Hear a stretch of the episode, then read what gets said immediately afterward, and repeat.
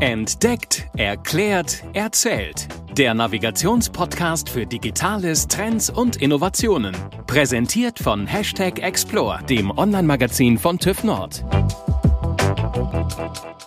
Ihr erinnert euch noch ganz genau an diesen einen Moment, als ihr euren Kopf so rechts über die Schulter gedreht habt und von der Rückbank der Daumen hochkam, weil ihr die Führerscheinprüfung bestanden habt.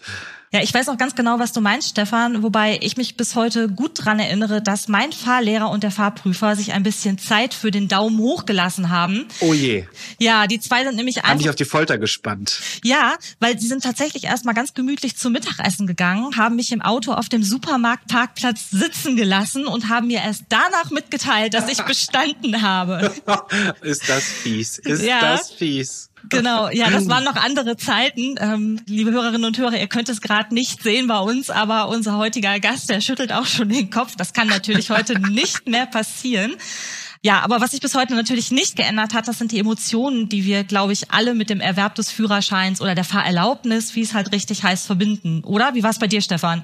Ja, absolut. Also für mich war das damals so ein Freiheitsgefühl. Ne? Ich wohnte nicht mitten in der Stadt. Das heißt, ich konnte jetzt immer dann Freunde besuchen, in die Stadt fahren, einkaufen fahren, zum Sport fahren, wann ich das wollte. Und das war einfach genial. Und ich glaube, die Führerscheinprüfung ist ja für viele so eine Art Türöffner ne? zu einem mobileren, neueren Leben, kann man sagen. Zumindest für sehr viele Menschen. Denn laut aktueller Führerscheinstudie des TÜV-Verbands haben 92 Prozent der befragten Menschen in Deutschland einen Führerschein. Und die Zahl der Führerscheinprüfung, die bewegt sich aktuell, also jetzt im Jahr Anfang 2023, auf Rekordniveau. Und genau deshalb sprechen wir heute drüber. Wir sind Julia Mandrion und Stefan Genz aus der TÜV Nord Konzernkommunikation. Und wir sprechen mit jemandem, Julia hat es gerade schon gesagt, einem Mann, der sich bestens damit auskennt. Das ist nämlich Fahrprüfer Thomas Höfgen. Schön, dass du bei uns bist, Thomas. Guten Tag zusammen und vielen Dank für die Einladung. Ja, dann auch von mir noch einmal herzlich willkommen bei Entdeckt, Erklärt, Erzählt, dem Podcast des Online-Magazins Hashtag Explore von TÜV Nord. Ja, unsere beliebte Reihe Porträt eines Arbeitsalltags, in der wir immer mal wieder Kolleginnen und Kollegen zu ihrem Daily Business bei TÜV Nord befragen, führt uns heute in die TÜV Nord Mobilität und zwar in die Region Rhein-Ruhr einem Geschäftsbereich, den viele als allererstes mit TÜV Nord verbinden, wenn sie natürlich von uns und vom TÜV allgemein hören. Ja, mit dir, Thomas, wir haben es gerade schon angedeutet, sprechen wir gleich über die Fahrerlaubnisprüfung und wie sich die Fahrprüfung auch so in der letzten Zeit entwickelt hat. Seitdem Stefan und ich mal Prüflinge waren und du wahrscheinlich auch, ist ja auch schon so ein paar Jährchen her. Und ich freue mich jetzt darauf, von dir zu hören, was du für uns für Erlebnisse mitbringst und ja, besonders auf die tränenreichen und vielleicht auch schönen Geschichten. Thomas, mein Gefühl sagt mir, dass jede und jeder von sich glaubt, dass sie beziehungsweise er richtig gut Auto fahren kann. Ne? Also irgendwie, wenn man so zusammen sitzt, dann glaube ich, sagt niemand im Freundes- oder Bekanntenkreis, oh nee, Autofahren kann ich nicht so gut. Aber natürlich reicht gutes Autofahren noch nicht, um Führerscheinprüfung durchführen zu können. Dazu muss man eine amtlich anerkannte, sachverständige Person sein. Wie wird man das, beziehungsweise wie war dein Werdegang, Thomas? Ja, also zusammengefasst oder vielmehr muss ich sagen, ich holte hierbei ein Stück weit aus. Ähm, die Affinität zu Fahrzeugen, die hatte ich schon in jungen Jahren. So habe ich damals mit meinem Vater ähm, an meinem Mofa rumgeschraubt. Ja, ist so der, ich sag mal, irgendwo der erste Schritt, den man irgendwie geht. Dann folgt natürlich auch ein Stück weit die Oberstufe, die man dann abschließt ähm, oder ich abgeschlossen habe. Danach habe ich die Ausbildung zum Kraftfahrzeugmechatroniker absolviert habe dann als Servicetechniker noch gearbeitet, mich weitergebildet, ähm, nebenbei auch noch in Armform den Kraftfahrzeugtechnikermeister und eigentlich erst mit 29 Jahren bin ich erst zum Studium gekommen. Es war eigentlich immer so mein Wunsch, ein Ingenieurstudium ja auch abschließen zu wollen. Mit 29 Jahren bin ich dann endlich den Schritt dann auch gegangen. Und dann habe ich studiert und dann habe ich irgendwie festgestellt, ja, irgendwie möchte man auch in der Autobranche bleiben und ähm, der Prüfer oder auch der Fahrprüfer, die haben ja einen schon immer gereizt. Ja, und dann hat man natürlich irgendwann im Studium nach einem Praxisphasenplatz gesucht und Bachelorphase. Dann bin ich einfach auf den TÜV Nord zugekommen und dann, ja, kann man im Prinzip sagen, bin ich ein Stück weit reingefallen in das Unternehmen. Ja, und der Folgeschritt war dann im Prinzip auch im Anschluss die Ausbildung zum Prüfingenieur. Wenn man dann Prüfingenieur ist, dann darf man zwar noch keine Fahrerlaubnisprüfung durchführen, aber man darf halt dann kleinere Abnahmen an Fahrzeugen durchführen, sowie halt das ja, Standardgeschäft, nenne ich es jetzt mal, die Hauptuntersuchung und Abgasuntersuchung. Ja, das hat mir persönlich aber gar nicht gereicht. Ich wollte immer ein bisschen Stück weiter kommen und ähm, ja weitere komplexere Abnahmen auch durchführen. Und die Fahrerlaubnisprüfung hat mich halt auch immer gereizt. So ähm, ja bin ich dann auf meine Vorgesetzten zugegangen und habe dann halt gefragt, ob wir nicht mich weiterbilden können zum amtlich anerkannten Sachverständigen mit Teilbefugnis. Und das äh, durfte ich dann auch machen. Ja, im weiteren Schritt habe ich dann auch noch eine weitere Schulung gemacht zum Unterschriftsberechtigten des technischen Dienstes. Das heißt, im Prinzip kann ich jetzt oder darf ich jede Abnahme durchführen, jede technische Abnahme, habe zudem auch nochmal den Führerschein für Klasse D, also für Busse gemacht, so dass ich eigentlich so ein komplett breites Portfolio aufgebaut habe. Aber jetzt muss man natürlich auch keine Sorge oder Ängste haben. Man muss jetzt nicht äh, zwingend einen Meistertitel oder sonstiges mitbringen. Die Affinität ist natürlich erstmal das Allerwichtigste. Man muss brennen für den Job, sage ich jetzt einfach mal. Das soweit zu mir. Für die Leute da draußen, die sich vielleicht jetzt angesprochen fühlen, boah, es würde mich vielleicht interessieren, möchte ich gerne auch mal so ein Stück weit den Ausblick geben, wie es denn überhaupt bei unseren Bewerbern aktuell überhaupt ablaufen würde. Also man braucht natürlich dieses Ingenieurstudium, am besten Maschinenbaustudium, vielleicht Richtung Fahrzeugtechnik wäre natürlich sehr wünschenswert, gerne auch mit Vorerfahrung. Da macht man bei uns die Ausbildung im Hause nach dem aktuell dem Berliner Modell, sind ungefähr neun Monate Zeit nach diesen neun Monaten hat man, ähm, ja, ich nenne sie jetzt mal Befugnisstufe des Prüfingenieurs und kann dann die entsprechenden Tätigkeiten machen. Und nach anderthalb Jahren macht man nochmal eine weitere interne Prüfung. Dann ist man amtlich anerkannter Sachverständiger mit Teilbefugnis. Und spätestens dann darf man auch weitere Abnahmen durchführen und auch Fahrerlaubnisprüfung. Du bist ja jetzt bestens ausgebildet, wie wir gehört haben. Aber Hand aufs Herz, bist du denn wirklich auch ein guter Autofahrer? Was sagen so deine Freunde und Familie? Stefan hat damit gerade so ein bisschen angefangen, muss ich jetzt ja nochmal nachhaken. Ja, ja, das ist immer eine sehr gute Frage. Also ne? wie Stefan ja schon gerade sagte, ähm, wird wahrscheinlich jeder von sich behaupten, dass er ein guter Autofahrer ist. Ich denke, das würde ich jetzt auch einfach mal von mir behaupten. Natürlich, wenn man irgendwie prüft, muss man natürlich an sich selber auch einen hohen Anspruch haben. Den sollte man natürlich auch entsprechend umsetzen. Da ich jetzt bislang von meiner Frau auch nichts Nachteiliges gehört habe, äh, gehe ich mal mindestens davon aus, dass es ausreichend ist. Ähm, muss allerdings dazu sagen, meine zweijährige Tochter, für sie fahre ich scheinbar immer zu langsam, weil sie ruft immer von hinten vom Kindersitz schneller, schneller, schneller. Ja, und meine fünfjährige Tochter, für die ist eigentlich viel wichtiger, dass wir die anständige Hör-CD bei uns im CD-Player haben und die entsprechende Lautstärke, dass sie da mithören kann und den Rest interessiert sie da nicht. Den macht Papa, der fährt uns schon ans Ziel. genau, so sieht's aus. Also dann ist sie da eh ja, ein Stück weit in Trance und ja, von meinen Freunden habe ich bislang kein Feedback bekommen. Und ich sag mal, wenn man kein Feedback bekommt, dann kann es ja meistens auch nicht so schlecht sein. Aber wir hören ja auch gerade zu einem guten Fahrerlebnis gehört heutzutage auch so ein bisschen mehr als nur sicher von A nach B zu kommen. Ne? Die Ansprüche steigen ne, bei den Insassen. Genau. Thomas, du hast ja gerade erzählt, was es braucht, um überhaupt entscheiden zu können, ob sich jemand eignet, im Straßenverkehr, ich sag mal, mitwirken zu dürfen als Fahrer von oder Fahrerin von einem Fahrzeug das ist ja schon echt ein sehr verantwortungsvoller Job. Also du entscheidest, ob diese Person quasi ins Zusammenwirken von FußgängerInnen, von Radfahrenden, von anderen AutofahrerInnen, ob die Person da überhaupt mit rein darf. Also wer neben mir fährt, wer vor mir fährt, wer hinter mir fährt oder äh, mir entgegenkommt, das entscheidest quasi du. Das ist eine Riesenverantwortung. Wie fühlt sich das für dich an? Ja, da muss ich ganz ehrlich sagen, durch die Ausbildung und dem Austausch äh, mit unseren Kollegen war die Verantwortung ehrlich gesagt keine ganz so große Herausforderung. Aufgrund der Prüfungsrichtlinie ist man hilft diese eigentlich einem gut dabei, objektiv bewerten zu können. Und jede Vererlaubnisprüfung, die man dann auch selbstständig durchführt, bringt auch Sicherheit, muss man auch ähm, ganz klar sagen. Man muss natürlich auch unterscheiden, im Gegensatz zu der Fahrzeugprüfung bemängel ich ja hier die Person, also beziehungsweise das Fahrverhalten der Person. Ne? Das ist natürlich ein Stück weit ein Unterschied und vielleicht auch erstmal auch schwierig in der Bewertung, weil wenn ich ein Fahrzeug bewerte, was durchgefallen ist aufgrund gewisser Mängel, dann bewerte ich etwas relativ sachlich, ne? also eine gewisse Sache. Und sobald es natürlich bei einer Person geht und man einer Person sagt, ja, du bist durchgefallen aus dem und dem Grund, dann hat das Ganze natürlich nochmal ein Stück weit anderen Geschmack. Da muss man sich natürlich so ein Stück weit einfinden, sage ich jetzt mal. Ich denke, da ist auch wichtig, dass ein Prüfer auch ein Stück weit Empathie auch mitbringen muss. Denke ich, ist auch sehr wichtig. Ein bisschen pädagogisches Know-how ist hierbei auch schon wirklich wichtig, dass man das auch mitbringt.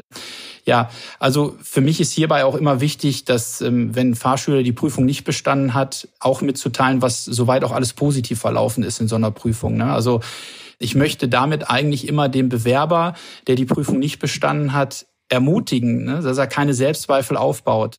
Warum möchte ich genau das eigentlich erreichen? Weil ich eigentlich dem Bewerber nicht wünsche, dass er in den nächsten Prüfungen sehr nervös wird, höhere innere Ängste irgendwie aufbaut und diese Nervosität dem eigentlichen Können dann im Wege steht. Ne? Und das ist so ein Stück weit, wo ich der Meinung bin, dass es auch eine Aufgabe ist, wie man halt auch bewerten sollte oder in der Bewertung das Feedback dann halt auch geben sollte. Ne? Also das dazu, ja. Ich weiß noch, dass ich früher schon sehr konzentriert war, wenn ich mit dem Fahrzeug, mit dem Fahrschulwagen unterwegs war, auch schon kurz vor der Prüfung. Man hat auch so viele Dinge geachtet, die heute so ein Stück weit automatisch einfach ablaufen. Was ich aber nicht hatte, ich habe damals auf dem Golf 4 gelernt. Alle wissen jetzt vielleicht, dass es schon ein bisschen zurückliegt. Ähm, waren Assistenzsysteme. Also es hat bei mir nirgendwo gepiept, wenn ich zu nah an irgendeinen Gegenstand, an eine Wand, an ein anderes Auto gefahren bin. Heute gibt es davon noch jede Menge andere Assistenzsysteme. Inwiefern dürfen Fahrschülerinnen und Fahrschüler die denn bei einer Fahrprüfung heute nutzen? Das würde mich wahnsinnig interessieren. Ja, also zunächst, meine Fahrprüfung war ebenfalls in einem Golf 4, also davon ab, da unterscheiden wir uns schon mal nicht. also die Bewerber dürfen laut Prüfungsrichtlinie Fahrerassistenzsysteme bis Automatisierungsstufe 2 nutzen, sofern die Kontrolle des Systems auch in der Hand des Bewerbers liegt. Als konkretes Beispiel könnte der Bewerber den Abstandstempomaten auf der Autobahn nutzen. Hierbei ist es allerdings wichtig, dass der Bewerber auch kontinuierlich die Verkehrsbeobachtung aufrecht halten kann oder aufrecht hält vielmehr und das Assistenzsystem stets auch überwacht, ne? weil es könnten ja auch gegebenenfalls Fehlfunktionen passieren und da muss natürlich dann auch der Bewerber entsprechend in der Lage sein, reagieren zu können. Ne? Also das heißt, da ist entsprechend darauf zu achten dann. Ja, wir haben ja gerade schon drüber gesprochen, dass es bei uns allen schon so ein kleines bisschen her ist, dass wir unsere Führerscheine gemacht haben und dass sich seitdem auch viel verändert hat an den Autos. Es gibt immer wieder modernere Autos und die Assistenzsysteme haben sich geändert und so weiter. Es ist aber auch so, dass sich auch die Fahrprüfung selber ordentlich verändert hat. Es sind immer mehr Aufgaben hinzugekommen. Wir haben es gerade auch schon ein kleines bisschen angerissen. Und in 2021 wurde die Fahrprüfung sogar ganz grundlegend geändert zur optimierten praktischen Fahrerlaubnisprüfung. Was genau steckt hinter dieser Entwicklung? Was kann ich mir unter dem Begriff vorstellen? Ja, also mit Einführung der optimierten praktischen Fahrerlaubnis, also kurz zusammengefasst OPFEP, ähm, sind einige Veränderungen auch auf uns Prüfer zugekommen. Eine Änderung ist, dass die Prüfungszeit sich verlängert hat, sodass die Fahrprüfung der Klasse B um zehn Minuten verlängert wurde. Diese Änderung bezieht sich zudem darauf, dass wir Prüfer am Ende der Fahrprüfung auch mehr Zeit eingeräumt bekommen, um dem Bewerber ein umfassendes Feedbackgespräch zu geben. Des Weiteren führen wir mittels unserer Rechner ein elektronisches Protokoll. Dieses Protokoll wird mit Beginn der Fahrprüfung gestartet und entsprechend gepflegt während der Prüfung. In diesem Protokoll werden die Prüfpunkte vor, während und auch nach der Fahrt abgearbeitet bzw. dann halt eingetragen. Als Beispiel wird hier eingetragen, welche der Grundvoraufgaben durchgeführt wurde und ob diese positiv oder negativ abgeschlossen wurden. Mit Einführung des OPFEP wurden auch ähm, Fahraufgabenkataloge eingeführt, die möglichen Fahraufgaben abbilden und wo es entsprechende Bewertungskriterien zu gibt. Dies dient als Orientierungshilfe des Prüfers und steigert auch die objektive Bewertung des Bewerbers. Als Beispiel könnte hier die Fahraufgabe das Überqueren von einer Kreuzung sein. Hierzu gibt es dann fünf verschiedene Beobachtungskategorien wie die Verkehrsbeobachtung, die Fahrzeugpositionierung, die Geschwindigkeitsanpassung, die Kommunikation, also das Blinken, ne? wir, wenn wir es jetzt mal so ausdrücken wollen, der, die Nutzung des Blinkers und die Fahrzeugbedienung, Je nach Beobachtung kann dann hier entsprechend gewählt werden. Dabei unterscheiden wir zwischen überdurchschnittliche Leistung, also auch außerordentlich positiven Fahrverhalten. Das ist der Unterschied. Das heißt, wir können wirklich auch ähm, positive Leistungen hier anwählen. Dann haben wir leichte Fehler, schwere Fehler und dann gibt es auch schwere Fehler, die zum sofortigen Beenden der Fahrprüfung auch führen. Die klassische rote überfahrene Ampel, ne? Genau, richtig. Das wäre zum Beispiel so eins. Ne? Oder genau, man, wenn man eine rechts vor links Situation hat und man hat eine fehlende Verkehrsbeobachtung, das heißt, man fährt über die Kreuzung und guckt ähm, halt nicht in die Straße rein. Das ist auch so ein ja so ein Punkt, wo man dann halt auch sofort durchfällt. Ne? Ja. Zudem hat der Bewerber nun dann auch die Möglichkeit, sich spätestens am Tag nach der Prüfung die gesamte Bewertung auch online einzusehen. Hierzu muss er sich nur online registrieren.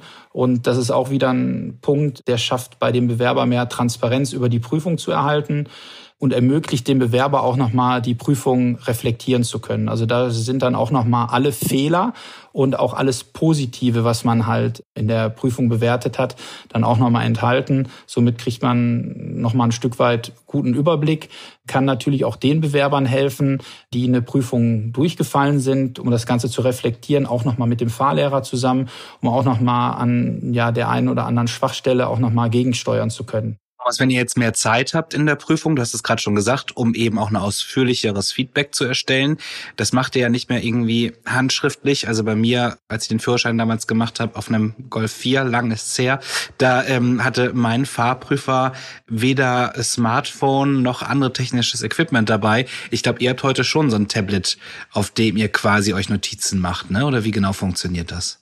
Ja, genau. Dieses elektronische Protokoll läuft über unsere Tablet-PCs. Das heißt, ja, nach der Begrüßung der Identifizierung schalten wir unser elektronisches Prüfprotokoll dann ein und genau darüber wählen wir dann halt ja die entsprechenden Dinge an. Das heißt, man beginnt mit der fahrtechnischen Vorbereitung, wo man über die Sicherheitskontrolle dann die entsprechenden technischen Fragen stellt. Da wählt man dann an, zu welchem Thema man eine Frage gestellt hat und wählt dann halt auch an, ob die positiv oder halt negativ mhm. ähm, beantwortet wurde. Genau. Das heißt, es geht wahrscheinlich auch schneller und man kann sich mehr auf das Fahrverhalten der zu prüfenden Person dann konzentrieren. Ja, genau. Es geht insofern schneller, dass man es direkt eingibt. Früher ist es so, also ich habe auch noch die Fahrprüfung nach dem alten System gemacht. Da hat man äh, auch sehr viele ja, Zettel dann natürlich gehabt, ne, auf denen man die Dinge notiert hat. Bringt natürlich einen Vorteil auch aus Gründen des Datenschutzes mit. Wenn ich natürlich alles in dem Rechner eingebe, dann habe ich auch keinen Zettel, den ich entsprechend auch entsorgen muss und bin natürlich auch in der Richtung datenschutzrechtlich ähm, auch nochmal ein Stück weit sauber. Und genau wie du auch richtig sagst, du gibst alles direkt ein. Da kann auch nicht irgendwas irgendwie vergessen werden oder sonstiges. Und man hat den Vorteil einfach auch am Ende der Prüfung, dass man alle Mängel, also positive Dinge, Bewertungen und auch negative Bewertungen, die kann man sich am Ende nochmal ähm, genau in einer Liste halt anschauen. Und dann kann man die entsprechend dann auch bearbeiten. Also da ist es dann auch so, dass ich halt erstmal mit dem Positiven anfange, dann kommen natürlich die entsprechenden negativen Punkte. In der Regel ist es so, dass natürlich immer auch mal ein paar Fehler dabei sind. Ich meine, wir sind ja auch Menschen, das wissen wir auch selber. Und dann zum Ende hin gehe ich dann wieder zum Positiven über. Genau, und das hilft mir dann im Prinzip auch diese Liste, dass ich das entsprechend abarbeiten kann, um dem Fahrschüler und auch dem ähm, Fahrlehrer ja halt da auch genügend Transparenz zu schaffen. Wie haben wir bewertet? Welche Fehler sind entstanden? Manchmal ergibt das halt auch einfach so einen Verlauf von dem Bewerber selber. Ne? Also es gibt Bewerber, die, die brauchen eine gewisse Zeit, um in die Prüfung zu kommen. Es gibt allerdings auch Bewerber, die umso länger man mit denen fährt, ja, umso, ich nenne es jetzt mal rappeliger werden sie. Ne? Und das kann man dann halt auch äh, ganz gut erkennen. Ne?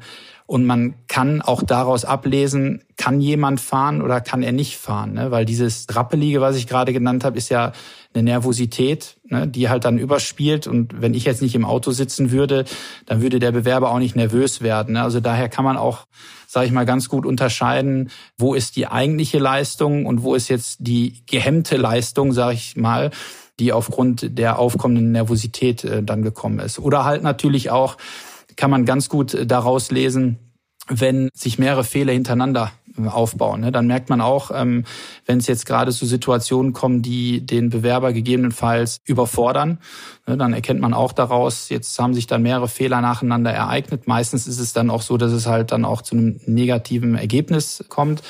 Aber man kann daraus ja halt auch ganz gut ableiten. Also man kann ganz gut ähm, den Bewerber eigentlich lesen, auch mittels diesem EPP eigentlich. Also es ist sehr transparent Und für mich als Prüfer am Ende halt auch super, weil es halt strukturiert ist. Ne? Ich habe eine Struktur, die ich da anwenden kann.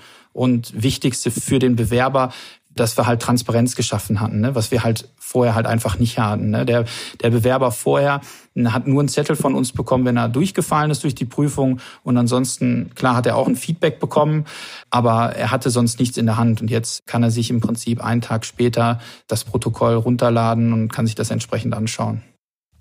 Ja, Thomas, wir haben jetzt ja viel von dir gehört, was sich so in der nahen Vergangenheit geändert hat und welche Neuerungen jetzt auch gekommen sind. Ähm, wir gucken in unsere Formate, aber auch gerne einfach mal in die Zukunft.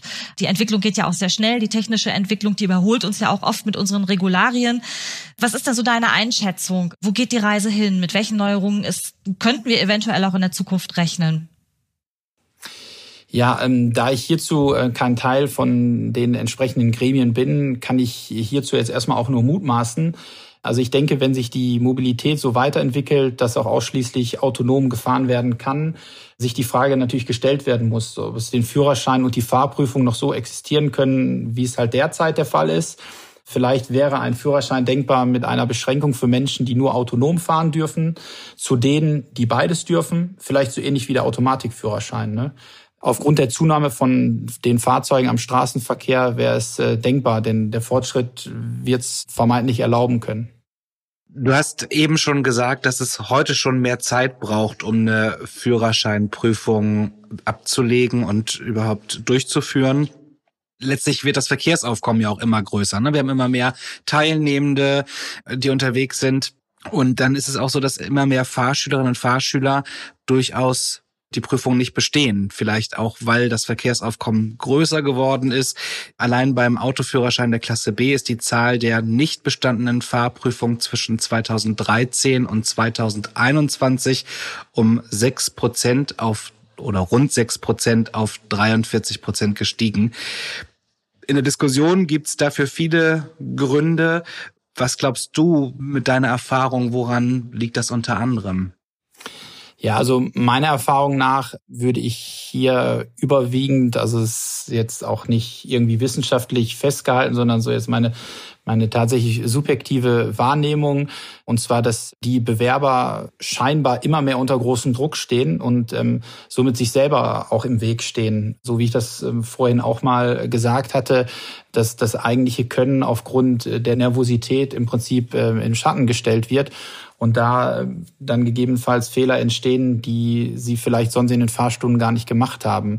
Ähm, hierzu sagen mhm. die Fahrlehrer häufig, wenn man mal mit denen so spricht, ähm, ja, dass sie ihren Prüfling eigentlich erst in der Prüfung kennenlernen. Ne? Also zuerst ist es der Fahrschüler, mit dem sie die, die, die ganzen Fahrübungen gefahren sind.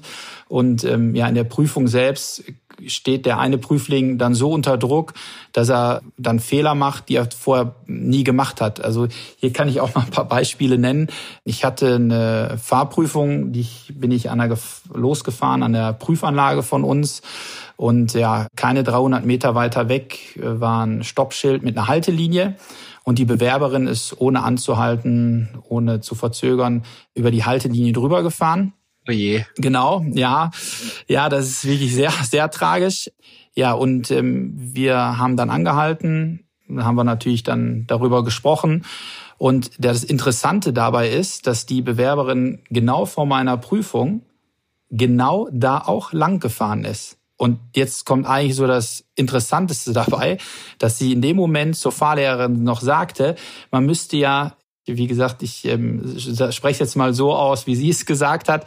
Man müsste ja bescheuert sein, wenn man hier über die Haltelinie drüber fährt. Und man sieht, man hat gerade drüber gesprochen und schon passiert's. Ne? Also sie hätte es ja im Leben sonst nicht gemacht, aber aufgrund der inneren Anspannung macht sie auf einmal den Fehler, wo sie vorher natürlich noch meinte, ja, was für ein einfacher Fehler, von sich selber, den man eigentlich gar nicht machen müsste. Ne? Dann habe ich noch ein, noch ein anderes Beispiel, was mir auch gerade einfällt. Da bin ich von einer Fahrschule eine Prüfung gestartet und da ist der Bewerber also tatsächlich auch nur ein paar hundert Meter weiter weg von der Fahrschule über eine rote Ampel gefahren und hat, man muss dazu sagen, einen Fahrstreifenwechsel vorher noch gemacht. Also da waren zwei Fahrspuren. Und warum? Weil auf der rechten Fahrspur jemand an der roten Ampel stand. So, genau. Wir sind dann angehalten Und der Bewerber war natürlich mega sauer auf sich selbst. Und die Begründung war, die Ampel war immer bei jeder Fahrstunde grün. Ne? Also da sieht man mal, wie die Bewerber sich auch zum Teil selber im Weg stehen. Ne? Also es geht, hängt gar nicht davon ab, wo wir im Prinzip eine Prüfung fahren, sondern sind Stellen, die einfach offensichtlich sind, die x Male auch gefahren worden sind, ähm, wo dann der Bewerber dann seine Schwierigkeiten hat. Und das liegt eigentlich daran, meiner Meinung nach, weil die Anspannung halt tatsächlich so groß ist bei den ein oder anderen Bewerbern. Ne? Also zur guten Vorbereitung sollte man dann tatsächlich versuchen, einfach ein bisschen an seiner Nervosität auch zu arbeiten, Ruhe zu bewahren und das bringt meistens dann auch schon viel für die Prüfung. Ja, absolut. Ja. Ich habe ja kürzlich von einem Start-up gelesen, das Brillen für Fahrschülerinnen und Fahrschüler herstellt, die dann die Augen beim Fahren beobachten und den Fahrlehrerinnen und Fahrlehrern dann sagen kann, wo die Blicke hingegangen sind. Das ist ja nur eine von ganz vielen Innovationsideen, die wahrscheinlich auch im Moment in der Entwicklung sind. Sind dir noch spannende Ideen begegnet, um die Ergebnisse bei den Fahrprüfungen dann zu optimieren, vielleicht auch schon direkt in der Lehre? Also ich habe da tatsächlich auch so einen kleinen Praxisfall. Und zwar habe ich einen Fahrlehrer kennengelernt bei uns in der Region, der selber studierter Psychologe ist und der unbedingt, also er hat während seines Studiums, vor dem Studium als Fahrlehrer gearbeitet und hat gesagt, boah, das möchte ich irgendwie kombinieren. Ne? Meine Arbeit als Psychologe und dem Fahrlehrer zusammen. Und er ist Fahrlehrer und ausgebildeter Psychologe und übernimmt in dieser, ja, in diesem Bereich wirklich die Fahrschüler, die halt wirklich diese starken inneren Ängste haben. Ne? Natürlich müssen wir jetzt auch sagen, kann jetzt nicht jede Fahrschule nur Psychologen einstellen, aber das ist jetzt so ein Beispiel, den ich halt so, welches ich jetzt so kenne. Ansonsten zum Thema ähm, Startup mit diesen äh, Brillen ist es so, dass äh, der Fahrlehrer und auch der Fahrprüfer aufgrund der Erfahrung genau erkennen kann, wo der Fahrschüler hinguckt oder halt auch nicht. Also das äh, hat man relativ schnell hat man das eigentlich raus und die Fahrlehrer haben auch entsprechende Spiegel, die die da auch verwenden. Also das, ähm, ob man das jetzt ja so ein bisschen technische Schnickschnack meinst ja, du? Ja, genau. Also ich könnte mir jetzt könnte mir jetzt nicht vorstellen, dass es jetzt so Fahrschulen gibt, die sagen, ja, das brauche ich jetzt. Aber ich sag mal, alles, was einem irgendwie weiterhelfen kann, ist natürlich auch immer gern gesehen ne? und kann man natürlich auch ausprobieren. Aber ich glaube, die ähm, oder ich bin der Meinung, ich bin eigentlich der Überzeugung, dass die Fahrlehrer alle wirklich gut ausgebildet werden und die ähm, auch alle wissen, was sie da machen müssen und ähm, welche Verantwortung die haben. Ne? Wir hatten ja vorhin über Verantwortung gesprochen. Im Prinzip hat ja der Fahrlehrer mit der ersten Fahrstunde der Bewerber hat ja schon eine riesige Verantwortung, ne? Und halt auch die ähm, Fahrschüler so weit zu bekommen, dass man die auch in der Prüfung halt natürlich auch vorstellen kann. Man muss sich auch eins äh, im Klaren sein, nicht jeder ist jetzt der direkt geborene Fahrer. Ne? Also das ist für den einen oder anderen auch schon recht steiniger Weg. Ne? Und da ist es halt auch wirklich immer gut, einen motivierten, engagierten Fahrlehrer zu haben. Aber ähm, da bin ich auch ganz glücklich. Ähm, da finde ich immer wieder ganz, ganz viele Fahrlehrer, die wirklich sehr motiviert sind und ihre Tätigkeit auch wirklich sehr gerne machen und ähm, den Bewerbern auch damit einfach viel Sicherheit geben und auch viel Spaß versuchen auch immer zu vermitteln. Das finde ich auch immer ganz gut. Und ähm, ja, also ich denke, die sind schon so weit ausgebildet. Ich denke, so einen weiteren, äh, ja, weitere ähm, Dinge wie diese Brille, denke ich, ist jetzt nicht unbedingt notwendig. Also ich nehme für mich mit, gerade dein Job, da ist das Menschliche steht auch ganz, ganz oft vor dem Technischen, um da letztendlich ein gutes Ergebnis zu erzielen. Ne? Also dein Job und auch der von den Fahrlehrern. Ja, menschlich ja auch sicherlich die Erlebnisse, die dir vielleicht noch im Kopf sind, so besondere Momente, wo jemand ganz besonders traurig war, weil er durchgefallen ist oder wirklich, ich weiß nicht, hat eine Rakete steigen lassen, weil er sich so gefreut hat, äh, das Feuerwerk gleich mitgebracht, weil er die Prüfung bestanden hat. Was sind so Momente, die dir vielleicht spontan einfallen, wenn man dich danach fragt, nach solchen besonderen Ereignissen?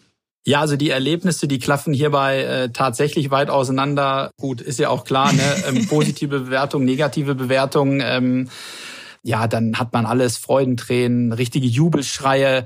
Also da kann wirklich alles kommen. Der Fahrlehrer wird abgeknutscht. Also also da ist wirklich alles dabei. Ne? Ähm, hatte ich auch schon mal die Situation, dass mich unbedingt eine Fahrschülerin ebenfalls umarmen wollte. Also da merkt man schon, die Gefühlsausbrüche, die sind dann schon wirklich sehr groß. Ja, natürlich kann man da auch unterscheiden von Einzelfall zu Einzelfall. Aber ähm, grundlegend ist es nur eine Fahrprüfung.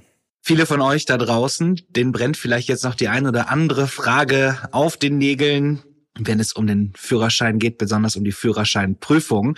Thomas, verrätst du uns, wo man dich vielleicht dafür nochmal erreichen kann? Vielleicht hast du irgendwie in den sozialen Medien irgendwo einen Account, wo man dich anschreiben darf und nochmal die ganz individuelle Frage stellen darf. Vielleicht, ob damals alles richtig gelaufen ist bei der eigenen Prüfung. Oder wie man es schafft, dass du der nächste Fahrprüfer wirst. Ja, genau.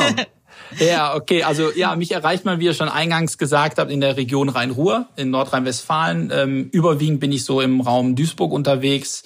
Da wir eine sehr große Region haben, kann es natürlich mal überall sein. Ich freue mich auf jede Fahrprüfung. Vielleicht der ein oder andere, der zugehört hat, wird mich dann auch mal im Fahrzeug sehen. Ich würde mich freuen. Wir freuen uns auch. Ganz herzlichen Dank für die ganzen vielen Informationen, die du gegeben hast. Vielen Dank fürs Zuhören. Hat sehr viel Spaß gemacht. Ja, sehr gerne. Vielen Dank für eure Einladung und bleibt alle gesund. Ja, ebenso, ne? Ja, liebe Hörerinnen und Hörer, das war's auch schon wieder mit unserer heutigen Folge von Entdeckt, Erklärt, Erzählt. Wir hoffen, ihr habt einen tollen Einblick von Thomas in das Thema Fahrerlaubnisprüfung bekommen. Der ein oder andere hat bestimmt auch Kopfkino gehabt bei dieser Folge und sich so ein bisschen an seine eigene Fahrprüfung zurückerinnert. Gut so. Wir hören uns in zwei Wochen wieder. Abonniert diesen Podcast, gebt uns fünf Sterne auf eurer Podcast-App und seid übernächste Woche einfach wieder mit dabei. Bis bald. Tschüss. Das war Entdeckt, Erklärt, Erzählt. Der Navigationspodcast für Digitales, Trends und Innovationen.